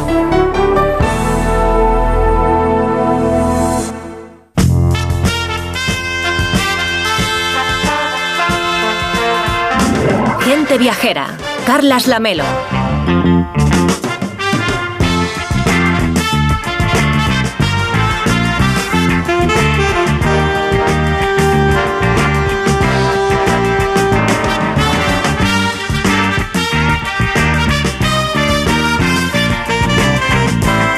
Es la 1 y 10, las 12 y 10 en Canarias. Estamos en Gente Viajera. Nos queda una hora por delante de radio. Bueno, un poquito menos porque hoy a menos 10 daremos paso a Radio Estadio con una jornada deportiva de lo más interesante, que por supuesto les van a contar nuestros compañeros de los, de los deportes, vamos, de, los, de, la información deportiva aquí en nuestra cadena. Pero antes vamos a viajar a los museos y también a escuchar sus notas de voz, las que nos manda al 699 464666, el WhatsApp de Gente Viajera. Buenos días. Os estaba escuchando y me ha venido a la mente que me apetece mucho este año hacer un viaje a, a Bruselas de un fin de semana a un puente. Me encantaría que hicierais un reportaje de Bruselas para ir cogiendo ideas de lo que puedo visitar y hacer allí. Un besito.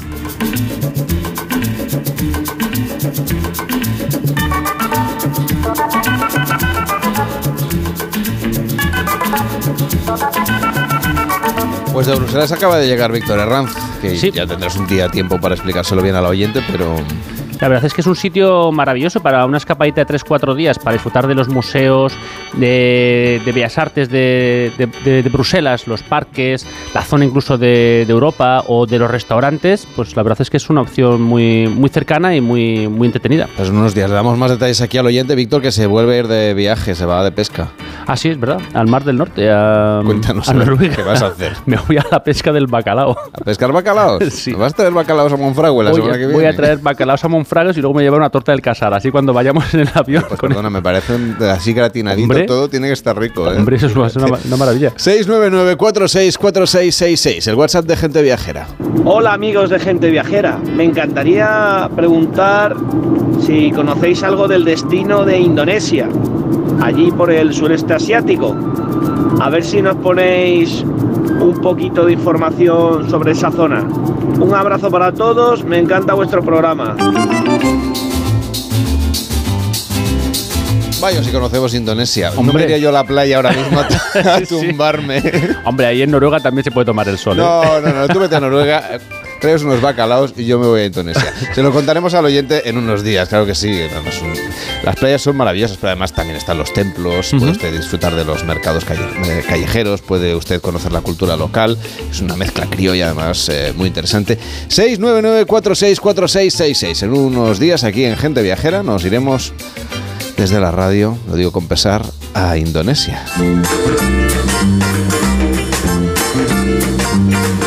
En Onda Cero, Gente Viajera. Carlas Lamelo.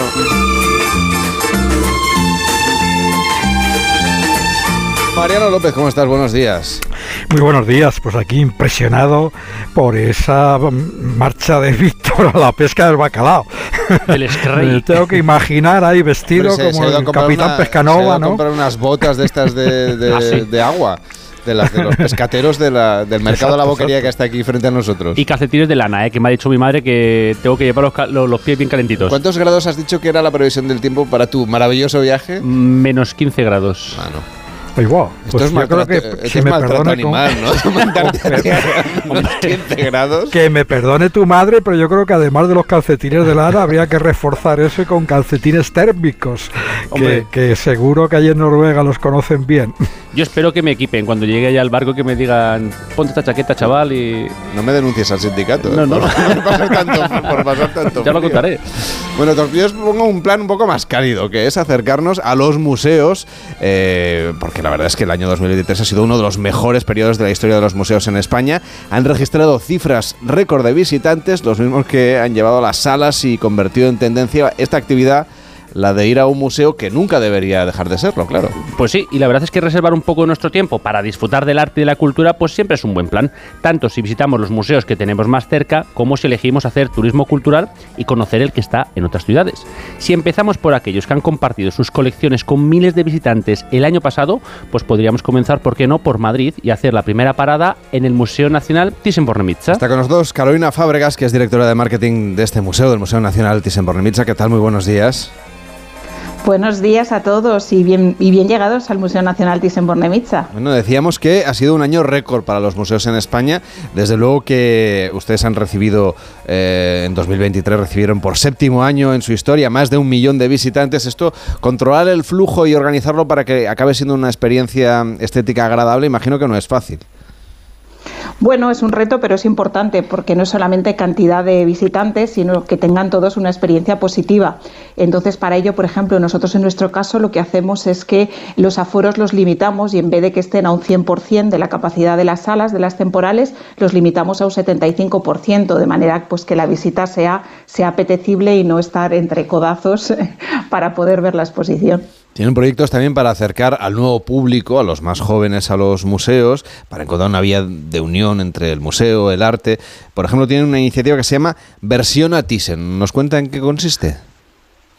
Bueno, esta es una iniciativa que ya empezamos en 2019 y es que eh, todos los museos y nosotros en particular, pues lo que queremos es acercar al público más joven, pero con nuevas narrativas, ¿no? porque no a todos nos divierte lo mismo dependiendo del momento eh, vital en el que estemos. En esta ocasión, Versión Thyssen, lo que es es una propuesta del museo, sucede en Instagram, y lo que les proponemos es a los, a los concursantes, a un público entre 18 y 35 años, es pues una serie de cuadros en los que ellos se inspiren y hagan su propia creación artística, que pueda ser desde el collage, pintura, al óleo, videoarte, en fin, la disciplina que ellos quieran lo suben a internet con un hashtag y luego en una noche mágica, pues esa obra, su obra, los ganadores, eso ese, bueno, hay un jurado cualificado entre los cuales pues está la dirección del museo y, otros comisarios que nos acompañan, eh, pues proyectan o, mm, o muestran esa, esa, creación artística al, al lado de la, de la, obra que les, ha, que les ha inspirado. Y luego hacemos un concierto y, bueno, lo celebramos. La verdad es que es una noche eh, fantástica. En, estas ediciones hemos tenido ya más de 5.000 personas que han estado participando durante todos estos años, con lo cual pues nos anima a, este año, dentro de muy poquito, vamos a lanzar la siguiente, mm, el siguiente versión a Thyssen de, el primero de este año. También, si me permite, buenos, buenos días, lo, primero, encantado de, saludarla. Eh, me permite también preguntarle por el papel que desempeñan las exposiciones, porque yo creo que el Thyssen ha sido también muy pionero en, en, en, darle importancia no solo a la colección permanente, sino a la secuencia de exposiciones concretas sobre artistas presentes en el museo. Y yo creo que quería preguntarle hasta qué punto eso pues influye y anima quizá también en el resto de los museos el, el, interés de, de los uh, visitantes, el interés por visitar las exposiciones y de paso la colección permanente. Pues mira, es una buena pregunta porque nosotros somos un público que estamos muy balanceados entre más o menos un 50% entre nacional e internacional. Y lo que hemos observado es que eh, los nacionales y sobre todo los madrileños, eh, todas las visitas temporales, las exposiciones temporales que hacemos, pues les sirven para esa vuelta al museo, ¿no? Entonces, pues por ejemplo, eh, acabamos la última que hemos tenido hace poquito, maestras, hemos tenido más de 180.000 visitantes, un porcentaje muy importante era visitante madrileño y visitante nacional. Con lo cual, las, digamos así, que las, exposiciones temporales nos ayudan también a, dinamizar y a encontrar pues, nuevas, nuevas excusas de reflexión o dar a conocer artistas, como por ejemplo ahora en unos días, el 27 de febrero, vamos a inaugurar la exposición de, Isabel Quintanilla, que es bueno, la primera exposición monográfica que se ha tenido de, esta artista española y fue una de las figuras fundamentales del realismo contemporáneo, del grupo de de Antonio López. De hecho, cuando en el museo hicimos una exposición de, acerca de los realistas de Madrid hace unos años, pues fue como ese gran descubrimiento. ¿no? Entonces, bueno, este tipo de exposiciones temporales nos permiten dar a conocer artistas como pueda ser eh, Isabel Quintanilla para aquellas personas que, pues, que a lo mejor no hayan tenido la oportunidad de conocerla. Además del arte, los centros de divulgación científica también fueron de los más visitados el pasado año. Prueba de ellos el récord histórico del Museo de la Ciencia Cosmocaixa de Barcelona. Valentí Farrás es el director de este museo. ¿Qué tal? Muy buenos días. Buenos días, ¿qué tal estáis? Además, creo que uno de los principales responsables ha sido un dinosaurio de la Patagonia. Exacto, el, el Patagotitán Majorus. Esta exposición la inauguramos en el, en el mes de octubre y es un ejemplar que se descubrió hace unos 11 años y es el, ejemplar de dinosaurio más grande que jamás ha existido descubierto hasta ahora y que procede, para los que están viajeros, procede de la Patagonia, de, la provincia de Chubut y es un animal pues que tiene casi 40 metros de largo, tiene, tiene 8 metros de alto, pesa 77.000 kilos, que es lo mismo que decir 14 elefantes africanos y es un ejemplar fantástico, pero esta exposición además, mm, por la riqueza de los yacimientos de la Patagonia, nos permite hacer un repaso a toda la era de los dinosaurios, desde hace 230 millones de años hasta hace 66 cuando desaparecieron, con ejemplares de, cada una de las épocas. Es en el fondo un viaje por todo el, Mesozoico, el Cretácico, el Jurásico, y el, y el, y el, y el, Triásico. ¿no? Es una exposición que han hecho también en colaboración con otro museo, en este caso de Argentina. ¿Es fácil que se presten piezas entre ustedes? Bien, sí, sí, sí, el circuito, el circuito de relaciones está, está abierto. Cosmocaixa, pues ya hace, ya hace años que también está aportando a la, a la comunidad internacional de museos pues sus contenidos y ahí estas relaciones se establecen. Lo que pasa que es un trabajo laborioso y que lo que se programa, lo que se está trabajando hoy lo veremos dentro de tres o cuatro años. Y, y sí, la verdad es que, ha sido una oportunidad poder, poder trabajar con, la, con los equipos del Museo Egidio Feruglio, porque están situados en una parte que es asombroso el potencial que tiene a nivel de yacimientos. ¿no? Señor Fábregas, en el Thyssen también lo han hecho. De hecho, en 2023, por primera vez, 70 obras maestras de la colección Thyssen se fueron rumbo a China con un momento, o sea, con una motivación diplomática también, es decir, que se utiliza también en las relaciones entre los estados, ¿verdad?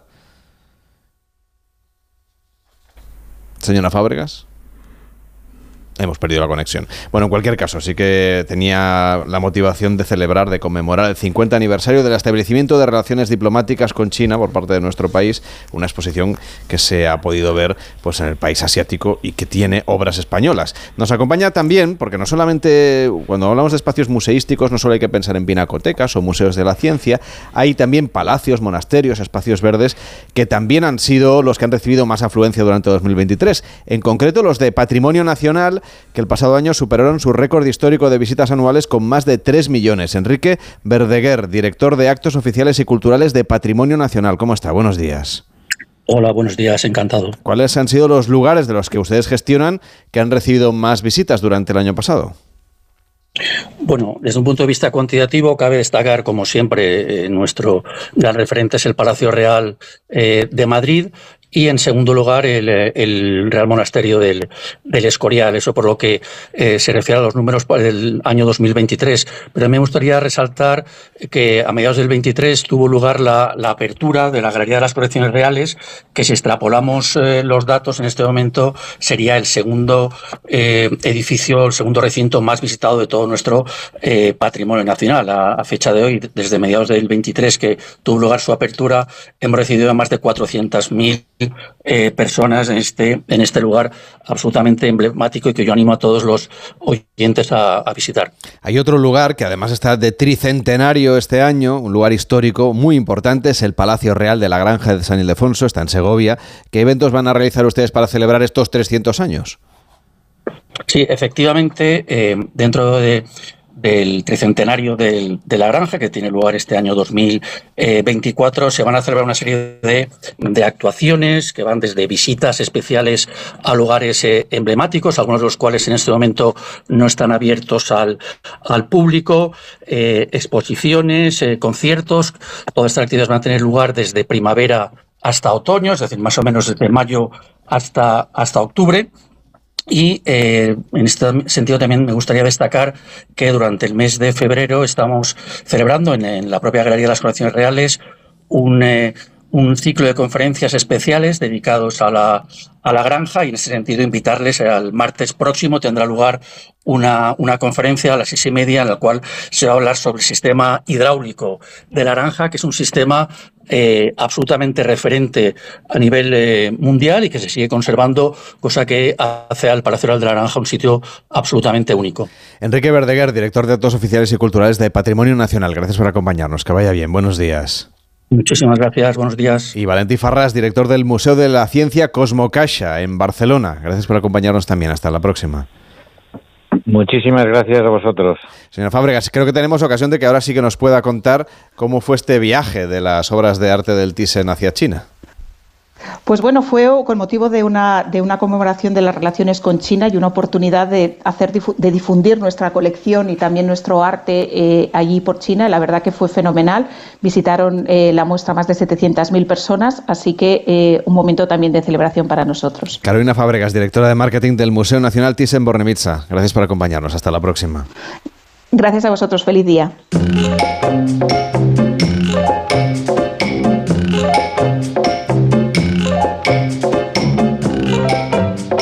Cero, Gente Viajera, Carlas Lamelo. Y hoy comienza en la ciudad de Agra, al norte de la India, el Taj Mahal. Espera, a ver si lo digo bien, Mariano. El Taj Mahotsav. Que me perdonen los indios que nos están escuchando. Bueno, el Gran Festival del Taj. Una semana de celebraciones de la que participarán más de 400 artistas y artesanos de todos los rincones de la India.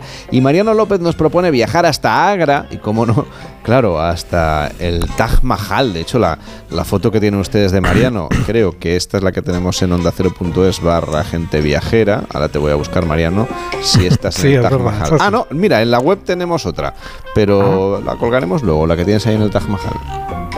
Pues sí, el Taj Mahal, una de las siete maravillas del mundo moderno, según la encuesta en la que participaron hace unos años más de 100 millones de internautas. Una joya para muchos, la más perfecta expresión en piedra de la belleza, con mayúsculas. Los poetas mogoles compararon la luz de su mármol blanco con el amanecer, con las nubes. Su visión te hipnotiza, te atrapa, no te cansas nunca de mirarlo. Y da igual cuántas fotos, vídeos, películas hayas visto antes de llegar, contemplarlo allí en, en directo te emociona desde la entrada, desde donde arranca el camino, los jardines creados para que admires de frente la perfección de sus formas, su belleza y su misterio, porque también tiene misterio. Rudyard Kipling, el escritor, dijo que el Taj Mahal era misterioso porque parecía, por un lado, la encarnación de todas las cosas santas y puras y al mismo tiempo, por otro lado, la encarnación de todas las cosas infelices. Otro gran escritor, el poeta indio Rabindranath Tagore, comparó el Taj con una lágrima. Una lágrima, dijo, que brillará para siempre en la mejilla del tiempo. Una lágrima porque es un mausoleo, un monumento funerario, creado cuando concluyó una gran historia de amor. Pues habrá que contarla, Mariano. Mm, La semana pasada estuviste en Verona con Romeo y Julieta. Esta tampoco es que sea una historia tan, tan tampoco muy feliz. Vamos a recordarla, Mariano. Sí, estamos además San- todavía en la semana de San Valentín, claro. Claro, cerca de San Valentín y esta es una gran historia de amor. Comenzó con el encuentro del príncipe Shah Jahan, futuro emperador mongol, con Arjuman Banu, nieta de un noble persa, que le vendió un cristal de azúcar en un bazar para nobles. Ahí se enamoraron y se casaron poco después, él con 21 años y ella con 19. El emperador tenía ya varias mujeres, era, era habitual, digamos, en las cortes de los emperadores mogoles, pero a ella la distinguió con el título de Muntat Mahal, que significa la primera dama del palacio. De ahí procede el nombre del monumento. Tak significa corona y Mahal la corona de Mahal, que era la abreviatura de Muntak Mahal, el título de Arjuman. Estuvieron casados casi 20 años, siempre juntos, incluso cuando el emperador dirigía sus ejércitos en los extremos de sus dominios. La última vez fue cuando Arjuman acompañó a Jahan en la campaña militar de Burampur, a mil kilómetros al sur de Agra. Arjuman estaba embarazada y ahí, en Burampur, falleció en el parto de su decimotercer hijo. La muerte de Arjumán destrozó al emperador. La leyenda asegura que en una sola noche los caballos de Shah Jahan se volvieron blancos. Dejó de escuchar música, de vestirse con telas elegantes, de usar perfumes. Apenas bebía ni comía ni quería ver a nadie. Como Arjumán había fallecido un miércoles, prohibió que en su imperio hubiera ninguna clase de entretenimientos los miércoles. Transportó en un altaúd de oro los restos mortales de Arjumán hasta Agra, con la idea que ya tenía en la cabeza de que descansaran para siempre en el más bello mausoleo del mundo, el Taj Mahal, que tardaría en construirse 22 años. Bueno, no parecen muchos años para una obra tan colosal, ¿no? Pues no, fue una grandísima obra efectivamente diseñada por un equipo de arquitectos y artistas venidos de todas partes del, del imperio que el, el emperador quiso realizar cuanto antes en, esa, en ese un periodo que, que, que le alcanzara a él en vida. Empleó para ello más de 20.000 obreros y necesitó más de 1.000 elefantes para ayudar a transportar mármol blanco de una cantera situada a 300 kilómetros. Llegaron también corales de Arabia, turquesas del Tíbet, ágatas del Yemen, lapislázuli, que era una piedra muy apreciada entonces de Afganistán. Todo para crear, y esa era la idea, una réplica de la supuesta casa de Muntaz Mahal en el paraíso. Una palabra paraíso de origen persa que significa jardín cerrado. El conjunto del Taj Mahal se planteó como un jardín, pero diferente a todos. En vez de la forma usual, cuatro brazos, cuatro parterres iguales, eh, como una cruz griega, con un monumento o un estanque en su centro, el espacio del Taj le dieron la forma de la letra T, con el mausoleo al final de la avenida que trazan los jardines y los estanques. Allí, junto al río Yamuna, se creó primero una gran terraza elevada de arenisca roja. En un extremo de esta terraza, en su lado oeste, hay una mezquita, se creó una, levantó una mezquita, y en el extremo contrario un salón de recepciones, dos edificios iguales en su exterior y los dos de arenisca roja. En el centro de esa terraza roja se instaló una plataforma de mármol blanco, delimitada por cuatro minaretes, uno en cada esquina. Atención porque esos minaretes están ligeramente desplazados, 12 centímetros desplazados de su base, para que en el caso de que haya un terremoto no se caigan sobre el monumento principal, se caigan hacia afuera. En el centro de esa plataforma blanca se encuentra el mausoleo, una obra maestra, dijo la UNESCO, por su armonía, por su equilibrio, por su simetría, por la extraordinaria combinación de todos sus elementos. Y en su interior, en el centro exacto de la cámara principal, se encuentra el cenotafio, la tumba vacía, pero la más decorada, de Muntaz Mahal. A su lado el cenotafio del emperador, que es la única pieza que rompe la simetría del conjunto, y en un nivel inferior las dos tumbas reales, las que contienen los restos. La luz de todo el edificio llega hasta los cenotafios y hasta las tumbas, y también el sonido. El interior de la cámara fue creado para que hubiera un eco especial, para que las oraciones permanecieran suspendidas en el aire durante más de 20 segundos. No hay nada igual en el mundo, en ningún lugar. Y si vamos, tenemos la suerte de poder acercarnos al Taj Mahal, que nos recomiendas tú para hacer una visita y disfrutarlo. Por dedicar al menos dos días. ¿Por qué? Pues un día para ver el TAC dentro del recinto y apreciar el efecto de la luz del sol en el mausoleo por la mañana y al atardecer. Y un segundo día para ver el Museo del TAC y para contemplar el monumento desde el Fuerte Rojo, donde la leyenda dice que lo contemplaba el emperador, y desde los jardines situados al otro lado del río. Dos visitas que se pueden organizar con facilidad. Las noches de luna llena, hay que estar atento al calendario, por un lado porque los viernes el monumento cierra y por otro lado porque si hay luna llena se permite la entrada nocturna. Hay que reservar con antelación porque el acceso está limitado a ocho grupos de 50 personas como máximo durante media hora. Y hay que hacer un hueco claro en el programa para disfrutar de la ciudad de Agra, que fue capital del imperio mogol en India y conserva el palacio del emperador, el que hemos hablado, el fuerte rojo, hay restos de su pasado colonial británico, hay templos hindúes, jainistas, budistas y calles que parece estar siempre de fiesta, como es habitual, gracias a la explosión de vida que inunda cada rincón de la India. Y lo que quiero preguntarte es cómo hacerme una foto como la tuya, sin, más viajeros. sin gente. Sin gente. Ah, eso hay que madrugar.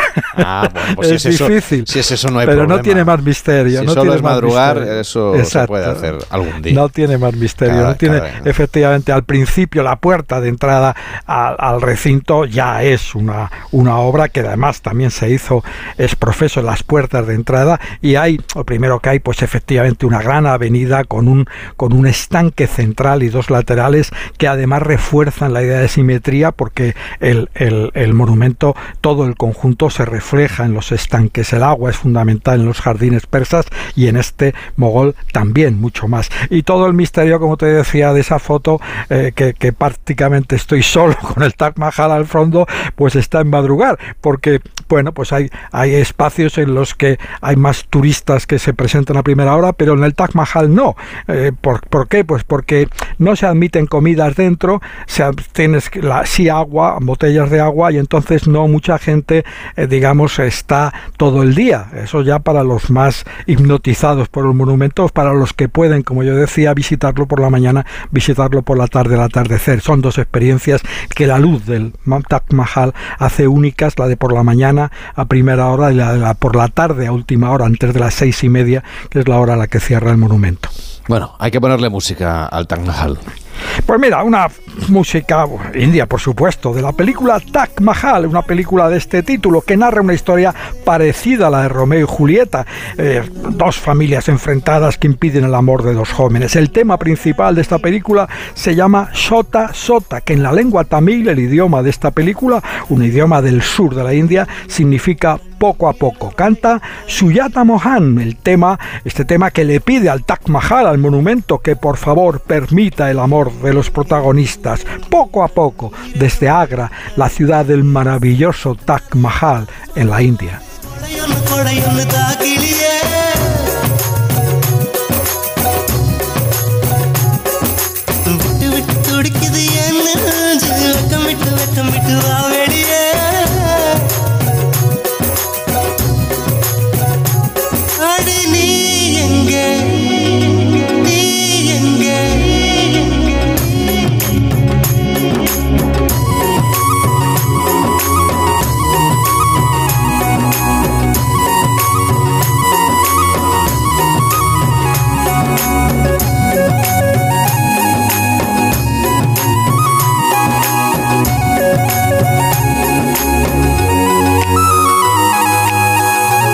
Gracias por esta visita al Taj Mahal. Me haré una foto como tú madrugando muy temprano, cuando tenga la ocasión de ir. Y me llevaré esta música. Muchas gracias, feliz semana a todos. Cuídate mucho. Hacemos una pausa en Gente Viajera y les hablamos de las tendencias del turismo para este 2024. En Onda Cero, gente viajera, Carlas Lamelo. Bienvenidos a otra dimensión de cruceros con Royal Caribbean y Viajes El Corte Inglés. Aprovecha la salida desde Barcelona del barco más grande de Europa, Oasis of the Seas. Reserva con hasta 300 euros de descuento, niños gratis y los mejores espectáculos incluidos. Consulta las condiciones de tu crucero Royal Caribbean en Viajes El Corte Inglés. Tengo la memoria fatal, se me olvida todo. Si te falla la memoria, toma de Memory. De Memory con vitamina B5 contribuye al rendimiento intelectual. Y ahora para los más mayores, de Memory Senior de Pharma OTC. Dos candidatos, dos partidos, una campaña cuesta abajo y sin frenos. El argumentario de campaña. Pero no tiene nada nuevo, ¿no? Sí, en lugar de todos pone toces. Qué desastre de político. Políticamente incorrectos. Repite conmigo. Libertad, libertad, libertad, libertad. O sea, hasta que no sepan ni lo que significa. En cines el 23F. ¿Cansado? Revital. Tomando Revital por las mañanas recuperas tu energía, porque Revital contiene ginseng para cargarte las pilas y vitamina C para reducir el cansancio. Revital, de Pharma OTC.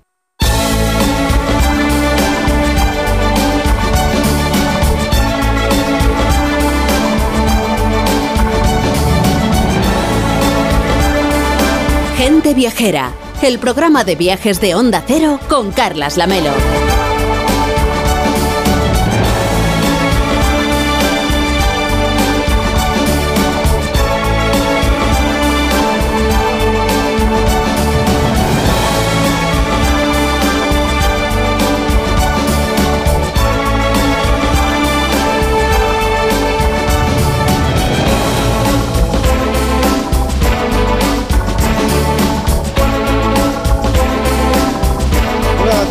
38 minutos, 12 y 38 en Canarias. Durante la pandemia, muchas empresas turísticas sufrieron enormemente. Hemos hablado en este programa de los hoteles, de las aerolíneas, de los receptivos, de las agencias de viajes, de los camping y del resto de los subsectores del turismo. La mayoría de las compañías han vuelto a la senda del crecimiento, como es el caso de Atrápalo, que además acaba de hacer público su informe de hábitos viajeros de 2023 y las tendencias para 2024. Así es, y entre los datos presentados, Madrid, Málaga y San Sebastián serán los destinos urbanos más demandados, mientras Castellón, Guipúzcoa y Navarra lo serán para una escapada. Además, la inteligencia artificial y la sostenibilidad se posicionan como elementos clave para el desarrollo turístico de los destinos. Ignacio Sala, director de marketing y cofundador de Atrápalo. ¿Cómo está? Buenos días. ¿Qué tal? Buenos días. ¿Qué podemos desvelar del comportamiento que van a tener los viajeros este 2024? Pues yo creo que dejamos la pandemia ya muy lejos, ya hay muchísimas ganas de pasarlo bien y de alguna manera pues... eh, hay como unas tendencias de lo que sería pues eh, las escapadas nacionales, ¿vale? Dentro de lo que sería España, eh, tanto en entorno rural como en entorno urbano. Entonces, en entorno eh, de lo que sería rural, pues está eh, Asturias, Cantabria y Cádiz, que se situarían como los principales destinos. Y luego Girona, eh, Málaga y Cantabria, que serían los destinos en los que la gente se deja más dinero. Pues eso está muy bien, porque al final lo que quieren también los destinos, eh, cada vez más, eh, nos lo van diciendo, quizá no incrementar tanto el número de viajeros, pero sí el, dinero que se acaba quedando en el sector turístico y por lo tanto en el territorio de los sitios eh, que tienen que gestionar. Exacto. Luego también, pues en entorno urbano, porque hay veces que la gente pues no prefiere ir a visitar pues una ciudad y entonces Alicante y Málaga se situarían como pues los destinos urbanos preferidos y en el, eh, en el caso pues eh, nacional de Sol Playa estarían eh, Canarias y Baleares, ¿no? Y luego están las tendencias, porque esta sería como la foto de los destinos en los que la gente pues ha estado eh, yéndose, pero luego están las tendencias para este próximo año. eh, que nos encontramos, pues, sobre todo en, en entornos internacionales, que están los hits, ¿vale? Roma, eh, Londres y París. Pero luego está Cuba, Marruecos, República Dominicana, Egipto y Turquía, entre los destinos eh, que van a ser tendencia este, este año. Fíjese que Cuba, por ejemplo, eh, les ha bajado muchísimo el turismo desde la pandemia. ¿apunta usted una recuperación de este destino? Sí, sobre todo porque estamos viendo que todo lo que serían los viajes transoceánicos, pues eh, hay un aumento también en cruceros, hay un aumento bastante grande eh, en todo lo que sería pues estos viajes a larga distancia, que hasta ahora quizá la gente pues iba funcionando un poco con el freno de mano. Y ahora yo creo que ya hemos pasado eh, este momento un poco de como de prudencia desde un punto de vista de apuntar a destinos como más, más lejanos y esto es lo que estamos notando. La información que tienen ustedes, los buscadores, las agencias de viaje online, pues es muy rica porque, claro, pueden ir prediciendo, predeciendo el, comportamiento pues casi casi al, minuto a minuto. Entonces, hablando, por ejemplo, de, de, tendencias, en nuestro país nos costaba, sobre todo especialmente si nos comparamos con nuestros vecinos del norte de Europa, lo de reservar con tiempo. Esta tendencia está cambiando, empezamos a, reservar, no sé, ahora, por ejemplo, o en enero, las vacaciones del verano, o todavía esperamos a mayo? No, cada vez más eh, las reservas se están planificando. Es verdad que cada vez mm, viajamos más a lo largo de todo el año. Eh, aquellas tendencias tan acusadas de solo viajar en verano o junto o cuando venía un puente o lo que sea, esto se está rompiendo. Cada vez más la gente coge pues esas vacaciones eh, pues un jueves y luego el lunes eh, fuera de temporada para aprovechar los mejores precios y, eso se está dando a lo largo de todo el año y la planificación también se está dando. O sea, eh, mucha gente justo acaba Semana Santa y ya está empezando a reservar para, para, el verano. Claro, pero es tarde, digamos, si nos comparamos con lo que hacen los demás eh, vecinos nuestros que acaban sus vacaciones en verano o incluso a punto de irse y ya reservan las del verano siguiente.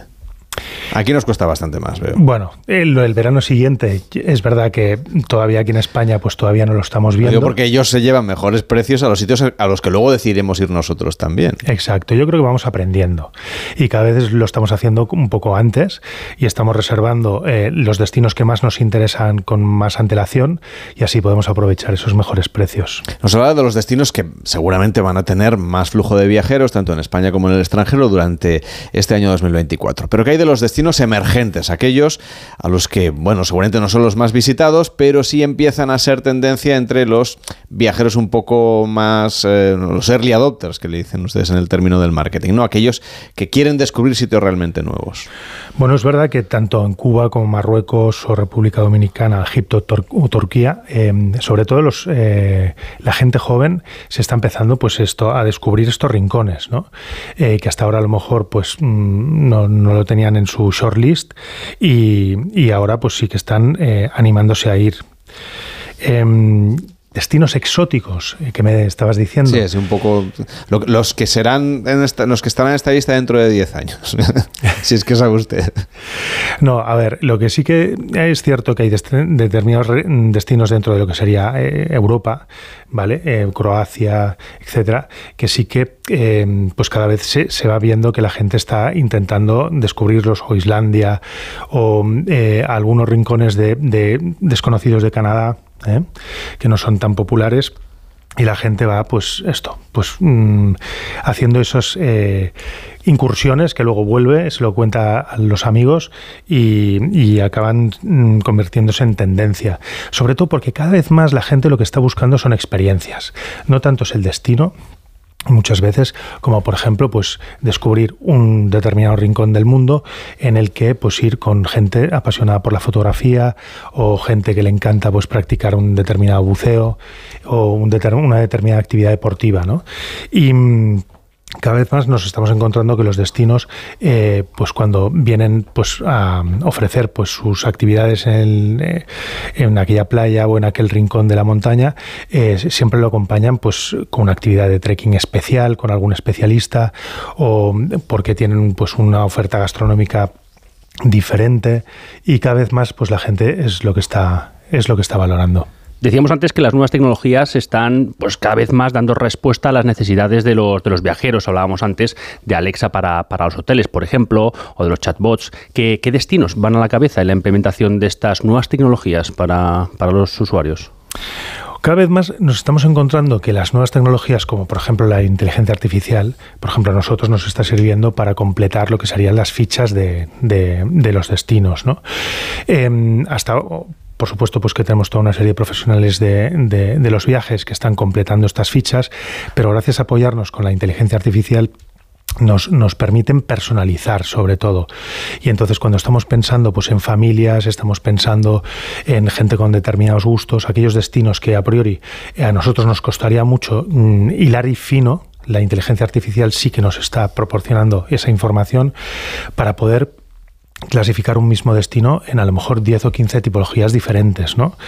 Y esto nos sirve también de cara a la personalización, ¿no? La personalización del servicio, muchas veces nos estamos encontrando pues que, gracias a la inteligencia artificial nos podemos apoyar en estas herramientas en las que a lo mejor un primer contacto eh, pues nos facilita una personalización mucho más ad hoc. ¿no? Ignacio Sala, director de marketing, cofundador de Atrápalo. Gracias por acompañarnos. Que vaya bien. Buenos días. Buenos días. Ahora llega Radio Estadio con Edu García. Toda la pasión por el deporte y gente viajera vuelve el próximo sábado en directo desde Monfragüe, en Extremadura.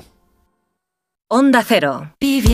Si te preocupas de buscar el mejor colegio para tus hijos y los mejores especialistas para tu salud, ¿por qué dejas la compra-venta de tu vivienda en manos de la suerte? Confía en Vivienda 2.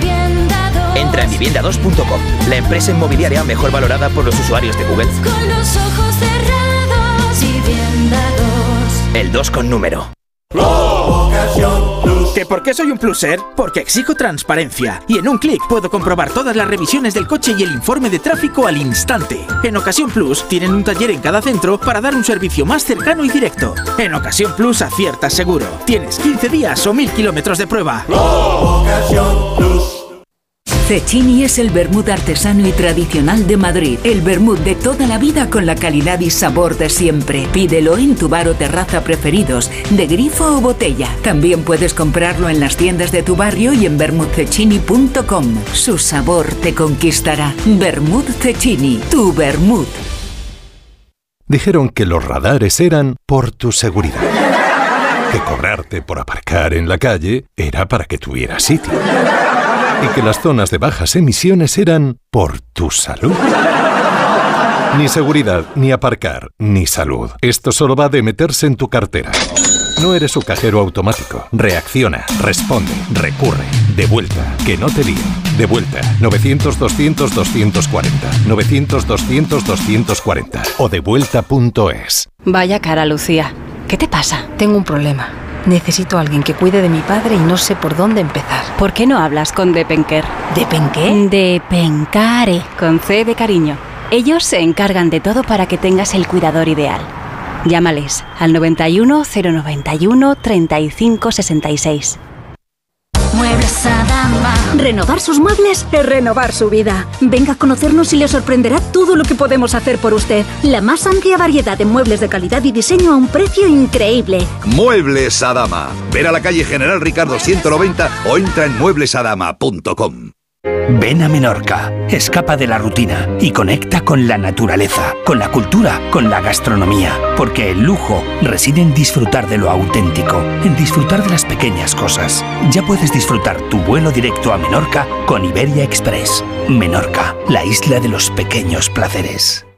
Ahora más que nunca es el momento de recurrir a los profesionales de limpiezas Leticia, expertos en limpieza y desinfección de todo tipo de superficies desde 1990. Un servicio profesional y eficaz con soluciones a medida para eliminar todo tipo de virus, bacterias y hongos. Entre en limpiezasLeticia.net o llame al 91 681 35 58. Ahora más que nunca, limpiezas Leticia. Onda Cero.